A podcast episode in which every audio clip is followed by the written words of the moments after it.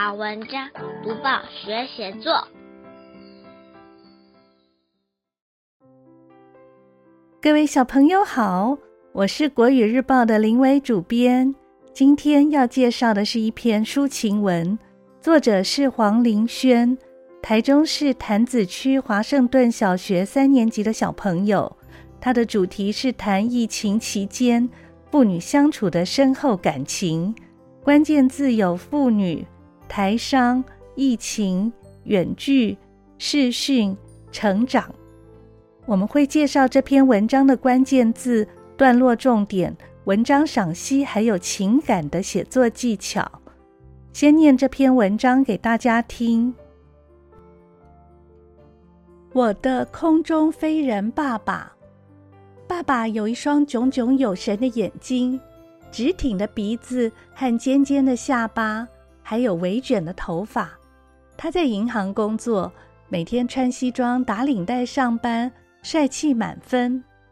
爸爸虽然在中国大陆工作，但在疫情爆发前，经常飞回台湾陪我们一起过周末。别人的爸爸是开车上下班，我爸爸则是搭飞机来来回回。别人的爸爸提公事包，我爸爸最常拉行李箱。爸爸的工作非常忙碌，就像空中飞人一样，搭飞机到处出差。他的护照本上盖满戳章，是飞行数小时的辛劳印记。我问爸爸：“坐飞机好玩吗？”爸爸说：“他其实很害怕，怕赶不上飞机，怕飞机延误。”怕遇到乱流。原本我预期他会回答飞行又酷又好玩，没想到他心里是一连串的担心和紧张。他还说，每次飞行的目的地永远是家。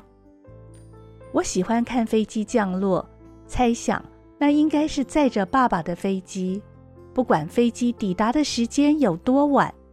我和妹妹都坚持一起去机场接他，有时候不小心睡着，到家时竟是爸爸抱着我上楼，我变回小婴儿，被爸爸的臂弯紧紧抱着。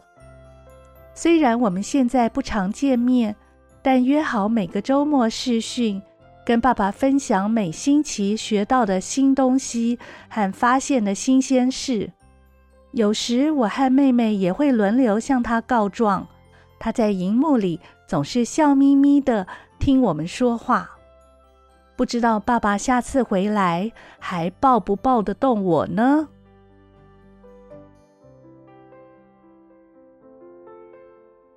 现在我们一起来看一看，要写这篇文章段落该怎么安排。第一段小作者写的是爸爸的外形和工作。比如说，银行、穿西装、打领带这些关键字，让人能够稍微联想到爸爸的工作概况。第二段利用生动的对比，点出自己爸爸和其他爸爸的不同，像是搭飞机通勤。第三段，爸爸成为空中飞人的原因和生活模式。第四段，爸爸的心理状态，其中有一句最精彩的话就是。飞行的目的地永远是家。第五段，全家为爸爸接机的温情。第六段，现在亲情不变，却只能视讯相见。解析完每一段在写什么，现在我们一起来赏析一下这篇文章。今天来和大家约会的小作家，要介绍的是他的爸爸。他简单描述爸爸的外貌后，就把写作重点放在爸爸的工作，因为爸爸的工作让全家人的生活变得和一般人不一样。小作家的爸爸在银行上班，不过银行不在台湾，于是爸爸想见家人，必须搭飞机回家。小作家以为爸爸喜欢搭飞机，问了爸爸，才知道坐飞机没有他想象中那么好玩。其实有好多让爸爸觉得害怕的事，比如搭不上飞机，或者是飞机到了时间仍然没办法起飞，导致后面的行程全被耽误了；或者飞机在天上遇到乱流，很可怕。即使有这么多让爸爸担心的事，为了家人，爸爸还是勇敢地搭上飞机。你曾经搭乘过什么特别的交通工具？欢迎你写成文章跟大家分享。你可以把段落分为搭乘前、搭乘时、搭乘后。例如，搭乘前有什么期待和想象？实际搭乘遇到什么特殊的人事物？搭乘后有什么和先前的想象不同呢？这些特殊的经验写下来，都是值得分享的好故事。这篇文章中，小作家提到一样特殊的东西，就是护照。这是一种国家发给人民，让国民去外国旅游的时候，能向入境国家的海关证明自己的身份。海关人员核对相片和姓名以后，盖下戳章，表示确认入境者身份，并核准入境。所以数一数护照本上有多少戳章，就能算出到底出国了几次。你知道我们国家的护照长什么样子？里面有哪些一定要列出来的项目吗？不妨向有护照的家人借来看一看。一年难得见到爸爸几次面的小作家，周末都把握有限时间和爸爸视讯联络感情。一知道爸爸要回家，不管飞机抵达台湾时间多晚。他都要一起去接爸爸。如果爸爸妈妈都在你身边，实在应该好庆幸，一家人随时都能制造温馨的亲子回忆哦。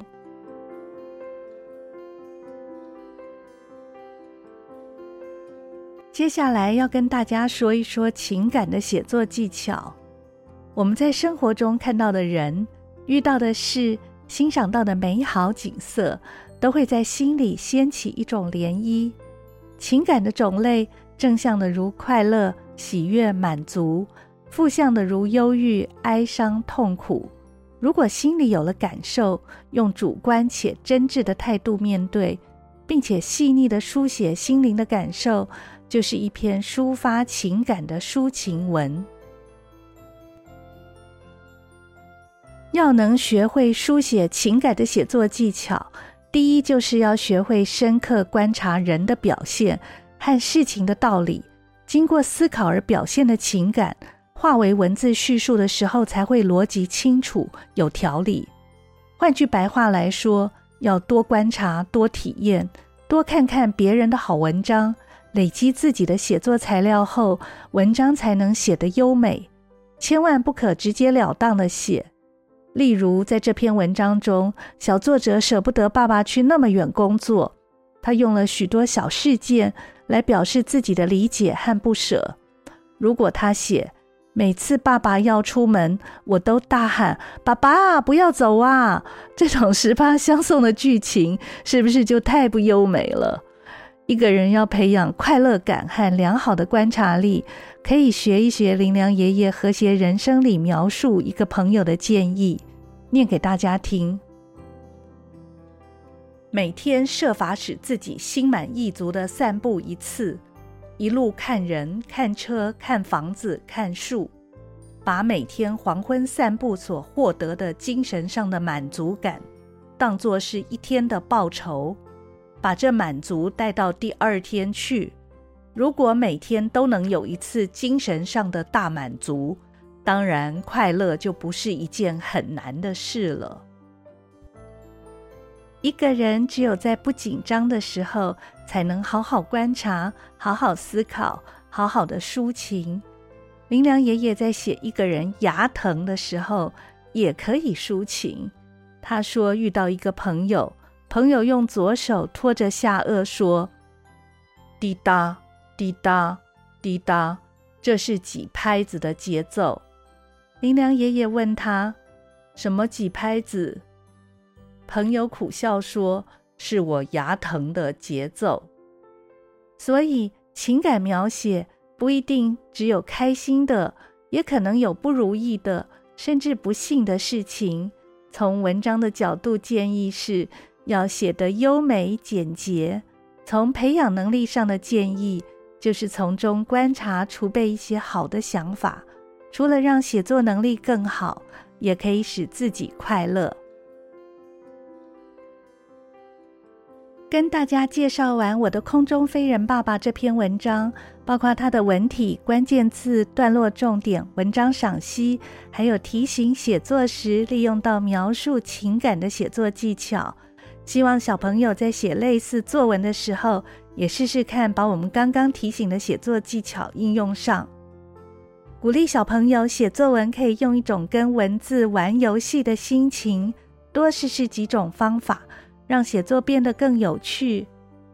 我们下周一继续讨论其他文章主题和小技巧，欢迎大家分享给同学、爸爸妈妈和好朋友，大家一起学习写作，一起热爱写作，成为越写越棒的小作家。如果你想订国语日报，欢迎来到国语日报社网站订购。